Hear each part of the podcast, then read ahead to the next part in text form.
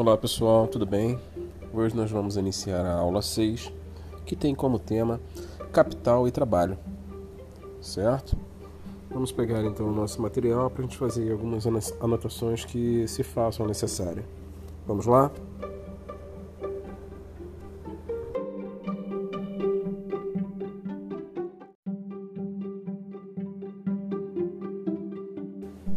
Bem, nesse capítulo nós vamos fazer aí uma pequena introdução sobre essa questão do trabalho dentro de uma nova sociedade que vai se formar, mesmo que essa nova sociedade a gente fale dela a respeito né, desde o seu dessa ideia de sociedade na Idade Média, passando pelo período moderno e pelo período contemporâneo, e como o trabalho vai alterar a rotina da sociedade como um todo.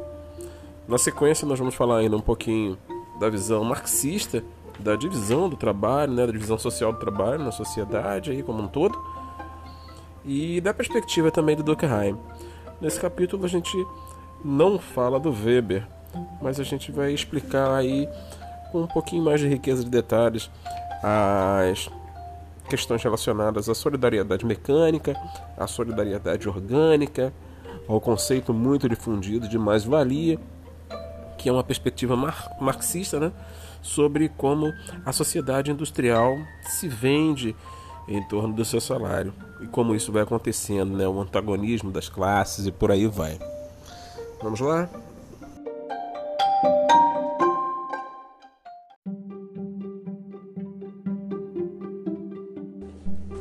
Bem, o mundo moderno foi marcado por intensas transformações sociopolíticas e econômicas os espaços urbanos foram convertidos em grandes centros industriais e tiveram a sua fisionomia modificada pelos constantes fluxos migratórios. Em uma perspectiva cada vez mais acelerada, homens e mulheres abandonaram a vida no campo e partiram para a cidade, a fim de se enganjarem no mundo de trabalho fabril, e, com o deslocamento, abdicaram de um estilo de vida marcado pelo tempo da natureza e passaram a ser orientados assim pelo tempo do relógio. A gente está falando então aí dessa passagem praticamente do feudalismo para o mercantilismo e posteriormente né, o capitalismo que a gente conhece. E junto disso vão surgir aí uma série de novas frases de efeito, né? Como utilize cada um dos de, cada um dos minutos como a coisa mais preciosa, tempo é dinheiro, o trabalho é a fonte de toda riqueza, o trabalho enobrece o homem, tudo isso romantizando essa questão que antes era vista como um, uma espécie de castigo e agora é visto como algo bom para o homem, né? Trabalhar vai fazer bem para ele. Trabalhar na realidade vai transformar essa sociedade. A partir do momento em que o homem sai do regime de servidão e começa a vender a sua mão de obra em prol do salário, tudo vai se transformar nessa sociedade. Então nós vamos ter aí uma nova perspectiva a ser vista. E a partir do momento em que a sociedade moderna, né, capitalista, à medida que ela começa a estruturar todas essas, é, é, todos esses princípios, todas essas medidas, e isso entrar na ideologia da sociedade burguesa industrial, mostrando que o cara preguiçoso não detém nenhuma possibilidade de sucesso e o cara engajado na, engajado na sua possibilidade de trabalho possa enriquecer, teremos aí uma nova sociedade se formando, em que Weber vai analisar com seu próprio livro A Ética Protestante, né, mostrando que o trabalho te salva, né, aquela questão da predestinação. Então, é importante destacar que conceitos como trabalho, ócio e capital e tantos outros são invenções humanas, assim como a sociedade e as suas instituições, conforme está no livro. Com isso, é importante compreender, por exemplo, os significados da categoria de trabalho ao longo do tempo.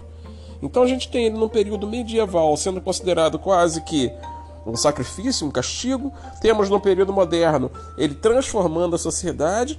Temos no período contemporâneo o que? A razão de ser dessa sociedade, a forma que ela tem, inclusive, de mudar a sua concepção, a forma que o ser humano vê ali dele poder mudar a sua realidade. Não é através mais pura e simplesmente da vontade divina, mas através da sua força, através do seu trabalho. É claro que a sociedade burguesa vai encarar isso de forma que, com o trabalho, com o conceito de alienação que o Marx vai nos mostrar e por aí vai, ele consegue convencer que o trabalho é necessário e através do trabalho a sociedade começa a criar aí as suas bases da estratificação social junto dela da própria desigualdade social, não é?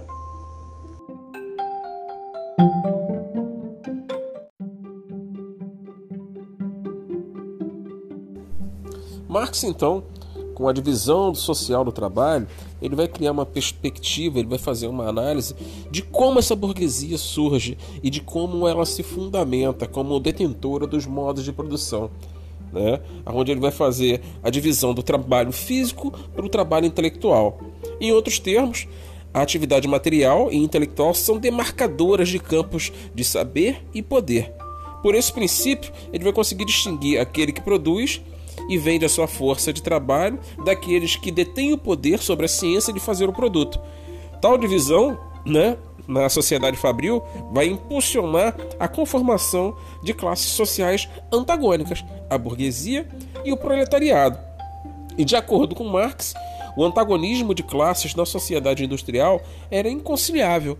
O capitalista, por um lado, desejava preservar a todo custo a propriedade dos meios de produção e dos produtos manufaturados, bem como perpetuar poder sobre a exploração do trabalho do operário, pagando-lhe sempre baixos salários e ampliando a sua jornada de trabalho. Já o operário, em oposição, lutava sempre contra, luta, né, sempre contra essa exploração, reivindicando melhores salários e menor jornada de trabalho, e ainda reclama da participação nos lucros, que se acumulam com a venda daquilo que ele produz. Porém, nós vamos ter aí uma divergência é, constante dessas duas classes, porém uma dependendo sempre da outra. Agora, essa questão do depender é que a gente tem que analisar de quem de fato depende mais um do outro. Vivemos um momento aí de crise, né, em plena pandemia, onde o operariado teoricamente não está trabalhando. Quem está perdendo? É só o operariado ou o dono do modo de produção também? Não é? É algo que a gente tem que analisar com bastante frieza. Inclusive, a própria burguesia, né, o próprio dono do meio, do modo de produção como um todo agora, tá vendo que não adianta pura e simplesmente se livrar do operariado e trocar quando você não tem. Não é? Na indústria, ao longo dos tempos, foram exigidas do trabalhador cada vez mais disciplina, especialidade e produtividade. E em cima de tudo isso que é exigido, né, nós vamos ter aí aqueles modos de produção, né, aquelas, aqueles modelos de produção, perdão, como o Fordismo, o Taylorismo e o Toyotismo posteriormente, fazendo com que, com que a linha de produção cada vez ganhasse mais dinâmica e produtividade. Porém, com essa dinâmica e essa produtividade, cada vez mais vai ser nós vamos ter aí o fluxo de vendas cada vez aumentando mais, a sociedade se tornando cada vez mais uma sociedade de consumo, aonde nós vamos ter aí jornadas de trabalho diferenciada, um novo modelo surgindo. Que novo modelo seria esse? Em que isso está calcado? Em que isso está baseado? Com base nessa estrutura socioeconômica, nós vamos ter aí uma série de indagações a sociedade capitalista, a luta de classe, que vai ser sempre algo muito complexo, vai buscar sempre essa relação patrão e empregado. Sempre estudar essa relação patrão e empregado. E dentro desses estudos, como nós já vimos em outros momentos durante o ano, né, as aulas que nós tivemos no iníciozinho do ano, nós temos aí a questão da alienação proposta, né, descrita pelo Marx e junto disso, nós temos também que analisar a questão da mais-valia. O que seria essa mais-valia? A mais-valia é o valor excedente né, produzido pelo operário e apropriado pelo patrão, né, como resultado dessa, é, é, possibilitando a acumulação de capital. E aqui no livro coloca, no finalzinho da página 122, em vez de se questionar se essa relação é correta ou não, deve-se isso sim, refletir sobre os impactos de tais perspectivas no ordenamento da sociedade. Ou seja, a relação entre o trabalho operário e o lucro obtido pelo patrão é equilibrada? Isso pode nos remeter, de repente, àquela, àquele outro momento do marxismo, né? o marxismo utópico do Charles Fourier, de repente, E nessa interação social existe exploração e expropriação? E os operários se submetem a esse padrão de forma pacífica? Por que, que eles se submetem de forma pacífica? Porque eles estão dentro daquela ideia do conceito de alienação. Né? É, as reações das classes trabalhadoras, a condição da exploração, expropriação e a extrema pobreza a que eles estiveram submetidos ao longo do processo tentacular do capitalismo industrial né, se refletem em revoltas expressas de diversas formas, como quebra de máquinas do movimento ludista, movimentos grevistas com a criação dos sindicatos, assassinatos de patrões e por aí vai. A história nos mostra tudo isso. Então, a gente tem uma certeza: a classe trabalhadora, independente de estar alienada, ela está em constante também evolução dos seus e na busca por melhores salários, por ter mais direitos, certo? Essa é a forma que o Marx se analisa. Já a perspectiva de Durkheim vai ser um pouquinho diferenciada.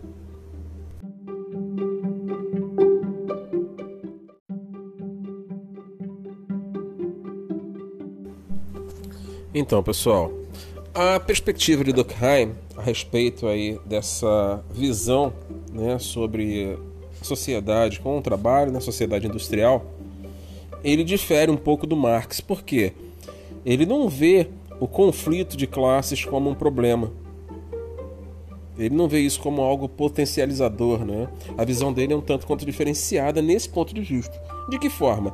Porque ele estuda a função que a divisão do trabalho tem e o surgimento das várias especialidades técnicas. E em cima disso, ele vai criar dois conceitos: o conceito de solidariedade mecânica e o conceito de solidariedade orgânica. Bem, o que isso quer dizer?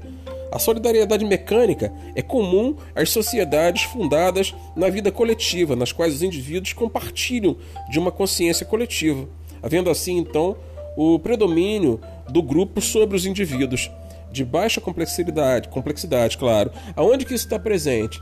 Isso está presente muito mais nas sociedades voltadas aí para o feudalismo e pós-feudalismo um pouquinho, aonde você tem um trabalho coletivo, pessoas com pouca habilidade e todos conseguindo fazer as mesmas atividades, né? Aí nesse momento a gente tem uma solidariedade mecânica. Agora, quando a gente fala da solidariedade orgânica, a gente está falando de uma sociedade um pouco mais avançada, uma sociedade que tem um pouco mais, digamos assim, de complexidade. E nessa sociedade que tem um pouco mais de complexidade, ela não visa muito mais a ideia do coletivo, e sim muito mais do individual. E quando você começa a visar muito mais o individual, você está vendo essa solidariedade orgânica muito mais latente. Porque a divisão do trabalho vai potencializar as relações de dependência que não estão mais fundadas nos princípios morais é, é, ou religiosos, conforme era muito, é, é, é, muito corrente nas sociedades mais primitivas, né? feudais e por aí vai. Você tem o que? Você tem uma sociedade muito mais visando a produção de bens e de serviço que vão estar tá muito mais ligadas às práticas mercantis atuais, certo? A teoria então durkheimiana, né? Nessa teoria, o indivíduo ganha um destaque e a sua ação positiva contribui para a conformação da coesão social. A sociedade é pensada como um organismo vivo e, nesse sentido, depende do pleno e dedicado empenho de cada um e de suas partes, para que assim possa se desenvolver de forma mais saudável. Né? É um conceito já visto anteriormente dessa escola durkheimiana. A promoção da ordem permitia o progresso da sociedade. As ações interdisciplinares de rebeldia, por exemplo, eram consideradas patologias sociais, ou seja, um problema no corpo, né? e refletiam essencialmente a fragilidade das instituições. De modo a conter essas anomias potencializadas, na moderna sociedade industrial, Durkheim propunha o fortalecimento das instituições reguladoras e legitimadoras para que elas regulassem. Né? Essa visão do Durkheim ele mostra uma sociedade como um corpo humano, onde quando ele consegue entender uma patologia, uma anomia de determinado setor, a sociedade não está funcionando bem. Então ele tem que ir ali e consertar aquele setor da sociedade. Que seja é, imaginando uma pequena cidade, né? Se uma parte do comércio não vai bem, se a padaria não vai bem, se o mercado não vai bem, mas a loja de carros está vendendo bem, você não está tendo uma sociedade equalizada, ela não está funcionando. Tem que estar tá todo mundo ali conseguindo ter sucesso para que você possa dizer que esse organismo está com saúde. É mais ou menos nesse conceito aí que a gente vai ter essa solidariedade orgânica, né, presente na ideia do nosso querido Emily Durkheim. Ok, pessoal? Sendo assim, nós temos os exercícios da página 124 e 125 para fazer. Se cuidem, espero que vocês estejam bem. Qualquer dúvida, vocês vão saber muito bem como me achar, né? Fiquem bem, pessoal. Um forte abraço.